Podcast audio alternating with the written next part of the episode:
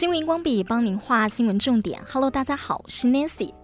五月份母亲节是个感恩的季节，我们特别企划了女力的专题。新闻荧光笔长期关注国内外新闻，而这集呢，我们要来聊聊世界强国美国前第一夫人蜜雪儿·欧巴马。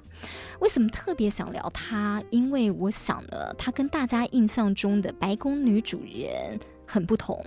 有句话说，成功的男人背后，我都有伟大的女人。这句话用在他身上是肯定的，但不仅如此，他并不是奥巴马的附属品。他让第一夫人活成了另一个精彩的角色。我们分成两集来聊哦。第一集呢，从他证明底层也能够翻身向上的故事，他撕下了很多的标签，包括了。种族上的歧视、黑人学生，还有呢女性的标签呢、这等等的，到了第二集，成为美国建国以来第一个非裔第一家庭入主白宫的第一夫人，她又是如何关注社会底层的家庭，结合各界的支持。帮助他们透过教育来脱贫。我们要连线到美国华府专访常年旅居华府前新闻台国际新闻编译，同时到了美国之后呢，创立了 FB 的社群台美亲子共读故事馆。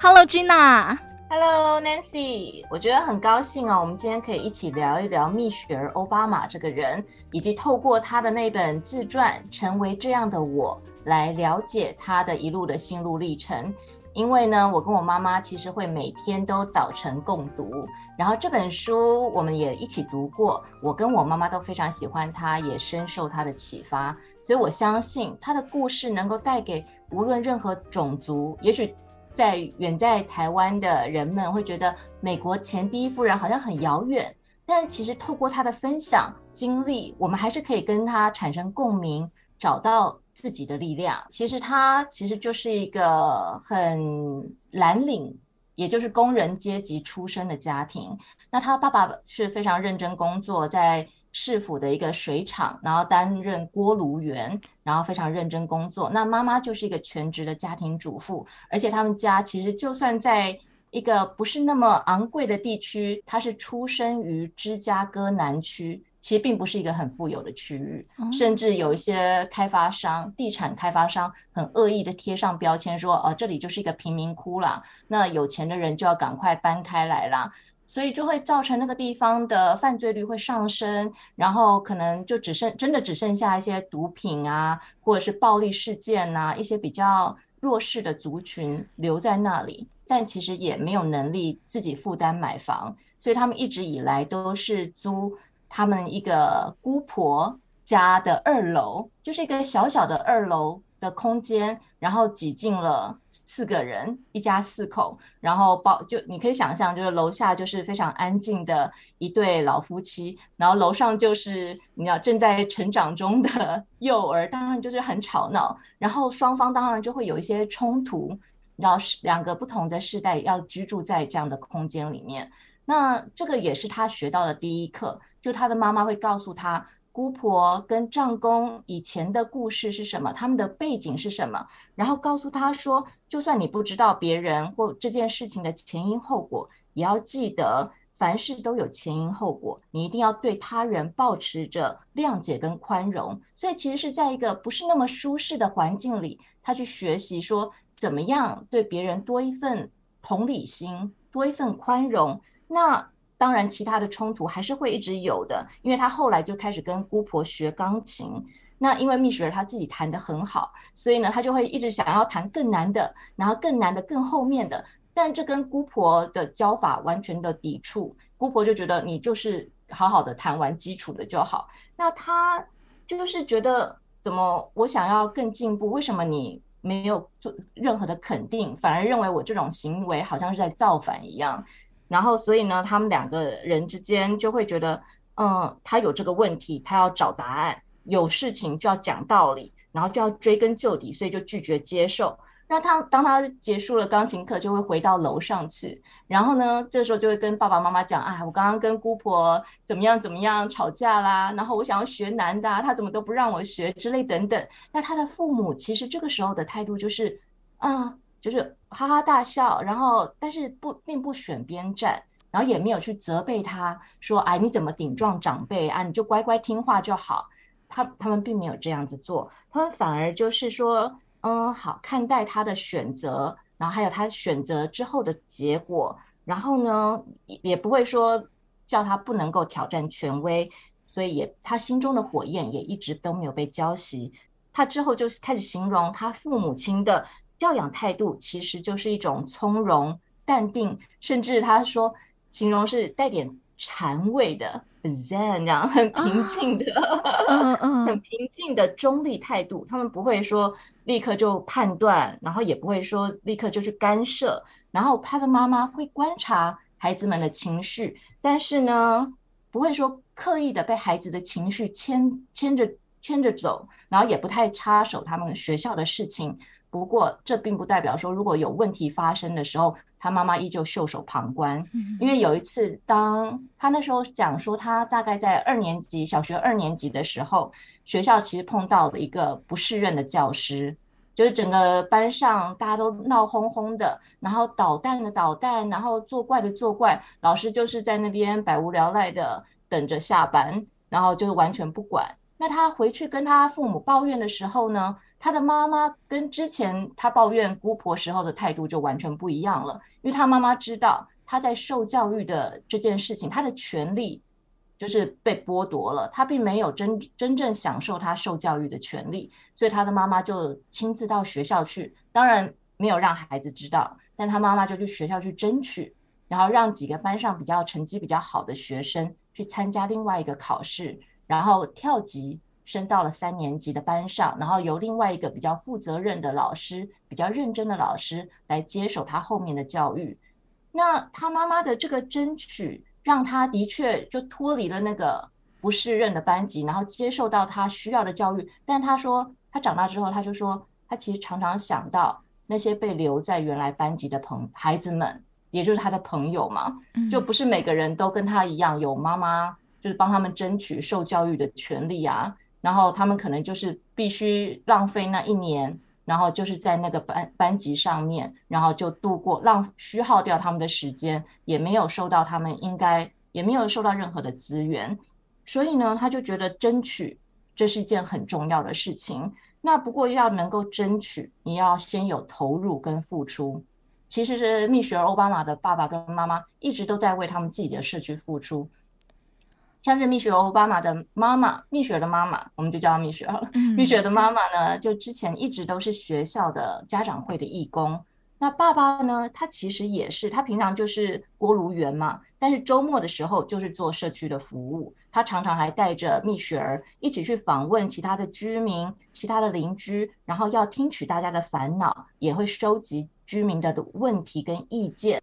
所以说。蜜雪儿从小就看着她的爸爸妈妈参与社区的事务，他们无私的，然后很真诚、热情的在帮助周遭的人们解决他们的问题，所以这也就交织出一张很紧密的人际的网络。然后蜜雪儿从小就在这些呃关系当中、人际互动里面，然后察觉跟意识到他自己。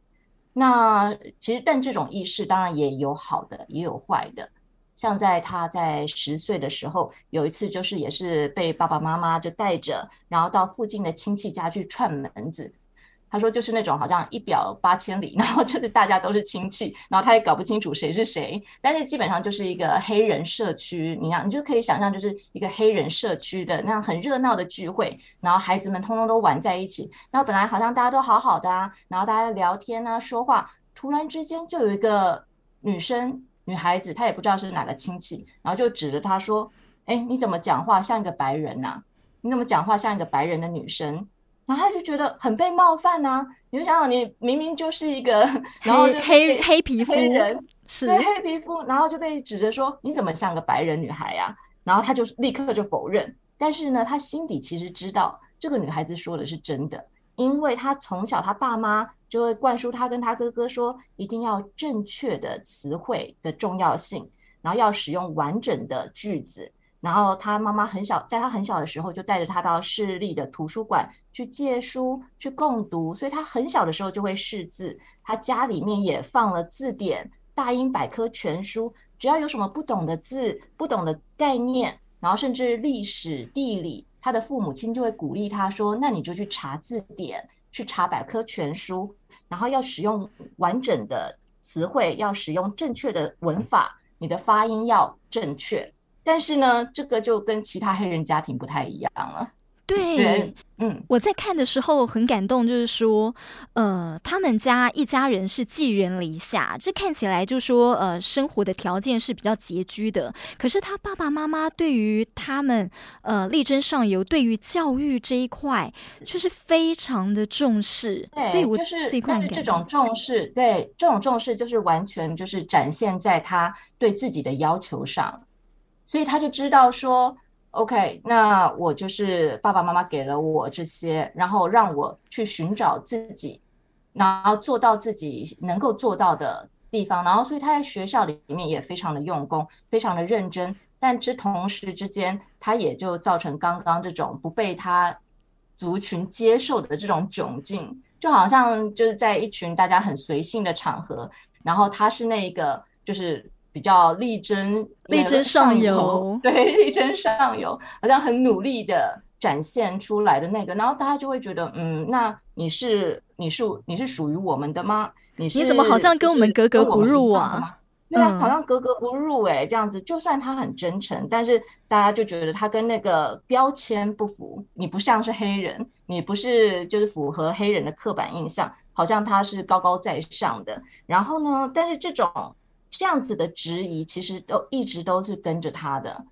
从质疑他不属于这个地方，然后他很努力之后，也是质疑他你够不够好，甚至到他到高中了，然后要升大学的那个时候，他就去找那种校内的顾问，然后校内顾问其实其实他之前他哥哥就是申请上同一个同一个大学，就是普林斯顿，所以他就觉得 OK，那我成绩也够好。那我哥哥也在那里，那我其实感觉是理所当然，是也可以跟着一起申请。就没想到校内顾问看到他，然后就很怀疑，然后就说：“嗯，我不确定你是不是上普林斯顿的料。”诶，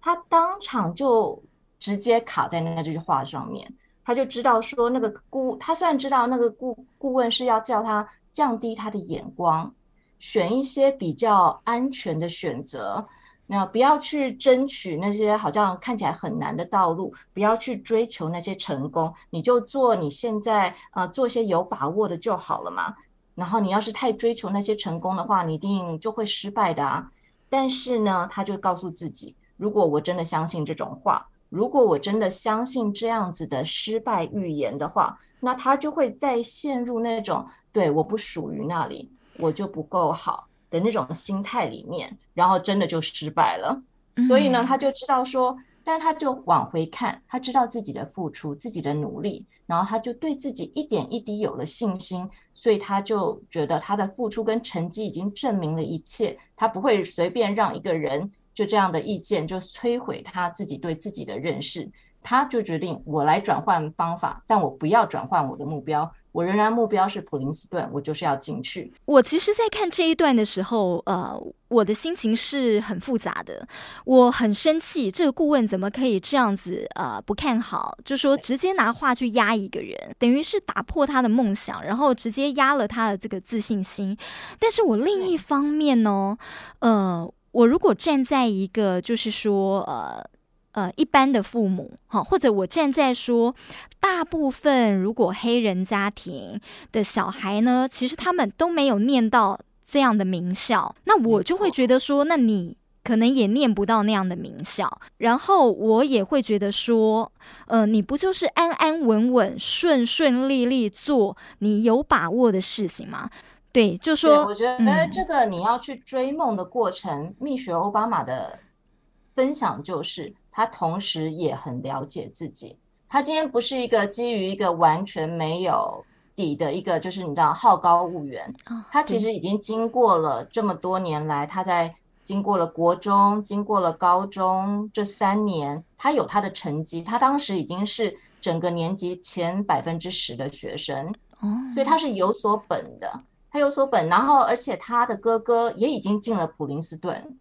那既然哥哥已经在那里，然后他的成绩跟哥哥也是一样的，那凭什么他不能进去？但是顾问，我们没有办法猜测顾问是保持什么样的心态去讲这样的话。懂。但是当时顾问并不是一个肯定，而是一个好像有点有点怀疑。那我觉得这种怀疑，其实，在我们尤其是对女性要在追求什么的时候，对，是非常的容易出现的。可能会觉得啊，自己是不是不够好，或者是会担心自己是不是会落空。那蜜雪儿欧巴马的方式就是，他先，他是从非常认识自自己之外，他也把眼光往外看。然后他说，他的转换方法是，他先去找那些真正认识他的人，认识他就是这么优秀的人来帮忙。所以他就找了他的副校长，也是他的邻居，来帮他写推荐信。然后呢，加上他的成绩，加上他的自传。然后他的自传，其实自传对美国人来说是升大学非常重要的一个一个资料，就是你要提交给学校，然后让他们审核。那你自传怎么写，其实就影响了他们会不会愿意接收你。有时候你如果自传写的不是很好的话，那就算你的成绩再好，也有可能被拒绝这样子。所以他那时候花了很多心思在思考说，那他要怎么样向未来他想去的地方，也就是普林斯顿大学呈现他自己，他要怎么这样去争取这个名额。所以他就说，他那时候当然可以呃美化一下他的经历呀、啊，或说些怎么样好听的话，但是他后来决定，他就是要很诚实的告诉普林斯顿说。我就是来自一个蓝领的家庭，然后我的祖父、我的父亲、我的家族里面其实没有人受过大学这种高等教育。我今天在在这里，我就是来争取我的未来，就争取一个未来。然后呢，不仅仅是入入学许可这件事情，对我们整个族群其实有一个代表性的意义。那最后，当然普林斯顿就接受了他的。他的申请，然后为他敞开了大门。这件事呢，就让他学到一点，就是每一位有识之士都曾经会遭遇到对他们抱持怀疑的人。那这些反对的声浪就会一直鼓噪，然后在你每一次失败或犯错的时候，就会在旁边幸灾乐祸的说：“你看吧，你看吧，我就知道吧，当初就叫你不要这样吧，你就偏要去什么的。”但是呢，这样的杂音就会一直存在，不会消失。那。最成功的人就会就是找到方法跟这样的杂音共存。他们成功的人依靠的是那些相信他们的支持者，然后让支持者来鞭策他们自己达成目标。所以你要听的是那些相信你的、鼓励你的声音。因为乐观跟悲观其实没有，其实都是一种一种偏见，没有任何事情是绝对的真实。这个是乐观跟悲观的心态，其实是你自己的选择。那我们只能说，乐观的态度去面对任何挑战的时候，其实你的成功率是会大增，因为你会更有信心，然后更有勇气，然后去突破那些难关。你不会一遭受呃挫折，然后就像这些等着看你失败的人说的一样啊，看吧看吧，然后你就接着就放弃，就躺平。所以蜜雪儿欧巴马就说，去寻找那些。周围善意的声音，鼓励你的声音，支持你的声音，让这些声音成为让你前进的一些力量。嗯，那在普林斯顿大学四年期间，那蜜雪儿欧巴马呢，后来就决定要去报考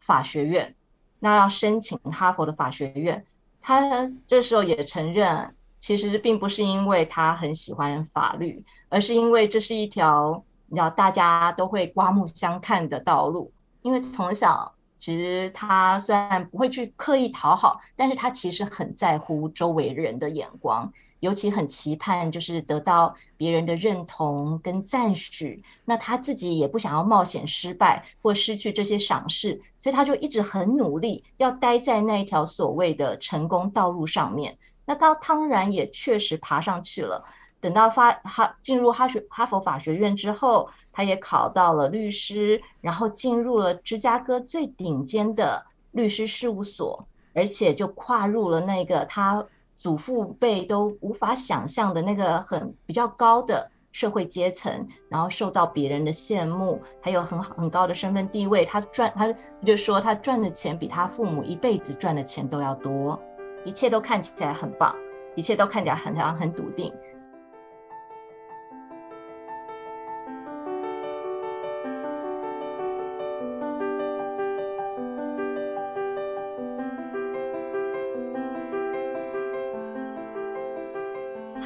所以啊，他一路上呢，呃，我们看到他撕下了很多的标签，包括了呃，就是大家对女性，还有对呃传统以来呢，大家对黑人的这个标签这样，但他是都是很有自信，呃。的去呃面对，然后去呃追求他的理想，这样我非常赞同你刚才哦有一段话，呃你说呢？他是让他身边的杂音哦，跟他要追求、跟他相信的理念是共存的。那呃我怎么说呢？我很欣赏你“共存”这两个字啦，因为呃一般我们在讲说哦旁边身边很多杂音，然后很多不看好啊、负面的声音。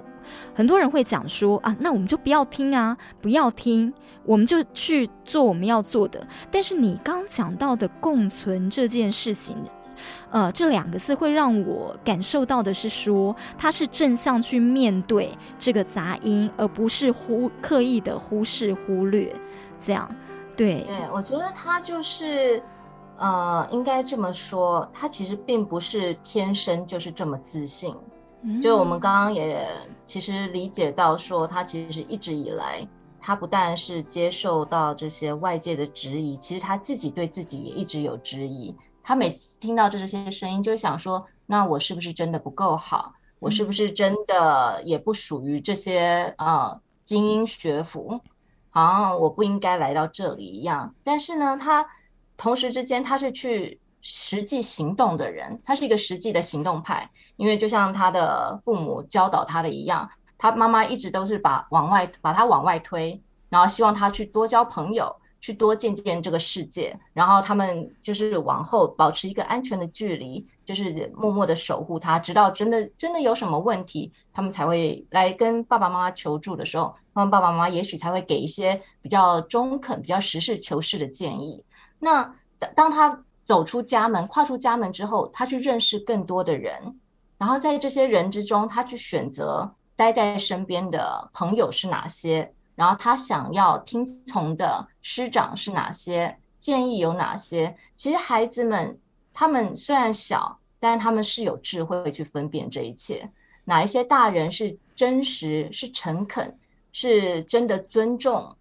他们的，他们都知道。然后呢，再加上他跟他的朋友。他其实交一路上面都交了很多很好的朋友，然后彼此之间有一些扶持，所以当他说他要去怎么对抗那些很恶意、很负面的外界的批评或外界的杂音或一路的这些不看好、一路的挫折，是因为他他也拥有足够的正向的力量在身边。其实我这边要讲到另外一个呃，美国很有名的一。个主持人叫做 Mr. Roger，嗯，Mr. Rogers 呢，他从小病，然后呢也受到很多霸凌，但他妈妈就告诉他说：“你要去 look for helpers，嗯，就是帮助帮助你的人，嗯、要放在那里。对，很多人会霸凌你，没错，很多人会跟你说一些很 mean 的话、很恶劣的话、很批评的话，但是你的眼光、你的心要放在去观察你周围。”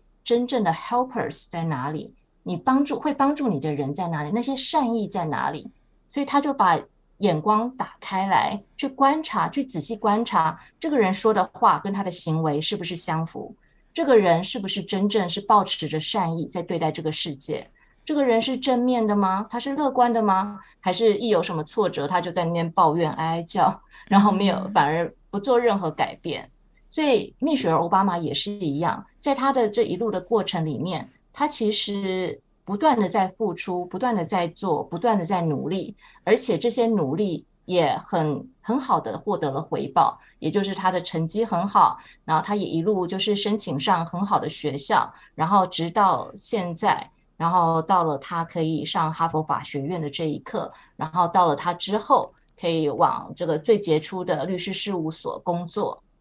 呃，我其实也很就是很敬佩他的这个爸爸妈妈，在日常生活一些小事情当中，然后跟他说的话，这些就是一些很正向的教育。呃，比方说，我印象很深刻的一段是说，有一次他呃从学校放学回来，然后他就是呃有在讲说，哦，在学校的这个上课的状况，然后他就说呢，他不喜欢他的老师，然后他妈妈回他的话是说，你不用喜欢你的老师，呃，但是呢，你的老师身上有非常多的知识的话，你可以从他身上去学习你要学习的知识，然后你专注在于你自己，你你认为对你要学的事情上面。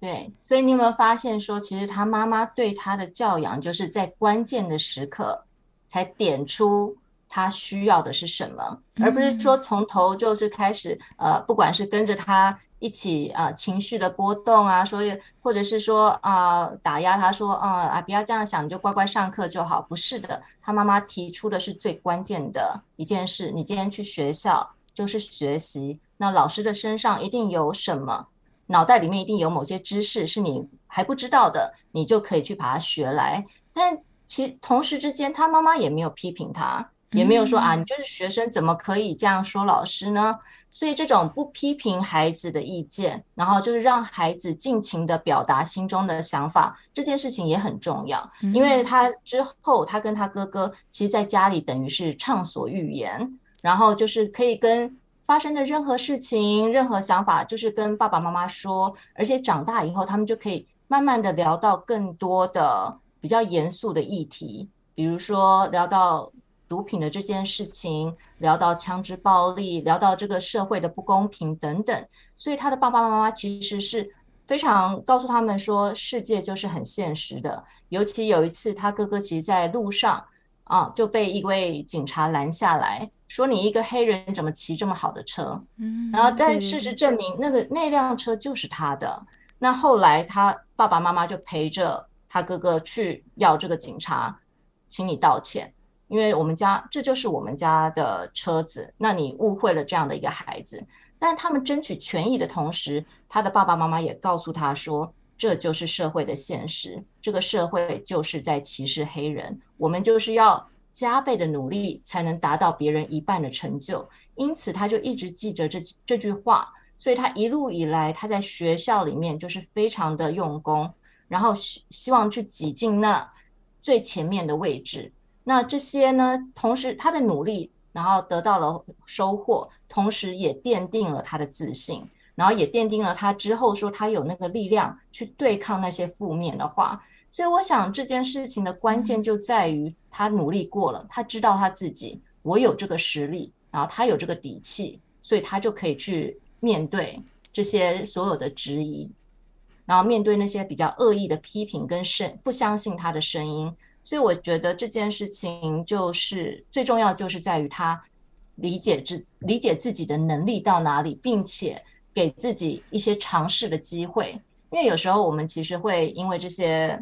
一些这些声音真的就开始跟着自己开始质疑自己起来，然后就开始紧张，开始失常，然后开始就是得失心很重。但是他就是 OK，然后他就是放手去做。我觉得这种实事求是的精神也是他父母给他的教养。对，真的非常难得。就说，呃，像你刚刚讲到，就是好，我们听到旁边，尤其可能是不止一个声音，如果是很多声音都在不看好的时候，可能开始会有一点点的怀疑自己了。然后，呃。但是呢，呃，好，他妈妈的教育一路是这么样的自信哦，然后呢，也不是人云亦云的，也不是说像哦，很多人就说大部分人都这么说，你就会西瓜喂大便嘛，哦，你就是听从大部分人的说法，所以。呃，他妈妈的那个信念呢、是非常的坚定。呃，我觉得对他的影响，包括到我后来很佩服他的是说，我们常常在讲说，哦，我们要找到自己的同温层呐、我们会觉得说，哦，在同温层里头，我们会比较舒服，比较温暖，这样就不敢去面对。对，就在。心理学上也有这样子的一个说法，就是你会一直在同温层里面，然后不管跨出去，然后他们用自溺来形容，溺就是溺水的溺，哦你就自溺在那个很舒适的，然后很舒服的空间里面，然后不再跨出去。所以蜜雪儿奥巴马的妈妈其实是不断的往外推，就把把她往外推，嗯然后只有你要跨出去，然后你去关心别人，你就会看到不同的可能性。然后因为这些可能性，然后因为这些成功的想望就在前方，他爸爸也常常带他们，就是呃下班之后带着全家一起去呃开着车，然后到一些比较好的住宅区那边，比较黑人精英的。住宅区好像就是绕一绕，看一看哦，漂亮的房子哦，然后好像比较很和睦的另外一种另外一个世界，另外一种气氛。然后也许蜜雪儿就猜说，也许爸爸就是想要透过这种让他看见世界不同的样貌，而不是说让他就是一直待在他们那个小小的贫民区之类的。对，因为他一开始他住的地方并不是真的就是那么的。啊、嗯，好像充满毒品跟暴力，但是这种它是一个过程，不断的开始有白人移出，然后不断的有钱人都呃有别有钱人能够搬家都搬走了，所以是慢慢慢慢那个成为贫民窟其实是一个过程，在他成长一开始并不是如此，但你说在。孩子成长过程之间，自己住的地方真的就慢慢慢慢的破败下去。哪一对父母能坐得住？但是他的父母 还真的就是很很稳定、很稳定的，然后很有呃很淡定的继续住在那边。当然，也许一方面是因为家人都还在那里，他的呃姑婆还在还住在楼下，而且越来越老，然后需要妈妈的多余的照顾。然后附近也还有一些亲友，然后但是他们就是很淡定的。住在那里，然后不理会这些外界的杂音，然后孩子们也成功跨出去了，然后进入到好的高中、好的大学，然后走出自己的路。所以我觉得是那一份，呃，你说坚定，嗯，应该也是，但是还有另外一种，就是一种很自在、很淡定，然后也许他们自己的教育程度并不高。但是他们其实心中还是有想法，而且他们就是投注一切在他跟他哥哥的教育上。所以你看，他一个蓝领的阶级，竟然两个孩子都是普林斯顿毕业的。嗯，所以这真的是一个非常，就对很多美国黑人来说是非常具有启发性的事情，而且是让大家看到说自己有可能不用在那边自怨自哀，因为其实在美国。还是有黑人抱持这样的想法，是因为我以前在历史上面受到了不公平的对待，所以我现在就在这边就领着呃救济金，这是也是我应得的。然后我就在这边，就是这个国家欠我的。也许这一段也许有一点那个，但是的确还是有一些人是这个样子在认定自己。但蜜雪儿她就是说。不是的，我们不是这样，我们是可以努力来证明自己的优秀，自己也一样可以达到我们自己心中的目标，可以享受我们自己的成功，然后来荣耀我们的族群跟我们的家庭。那我觉得这一点对他之后他的成长路，真的对很多人是一个启发。对，不受到环境的影响。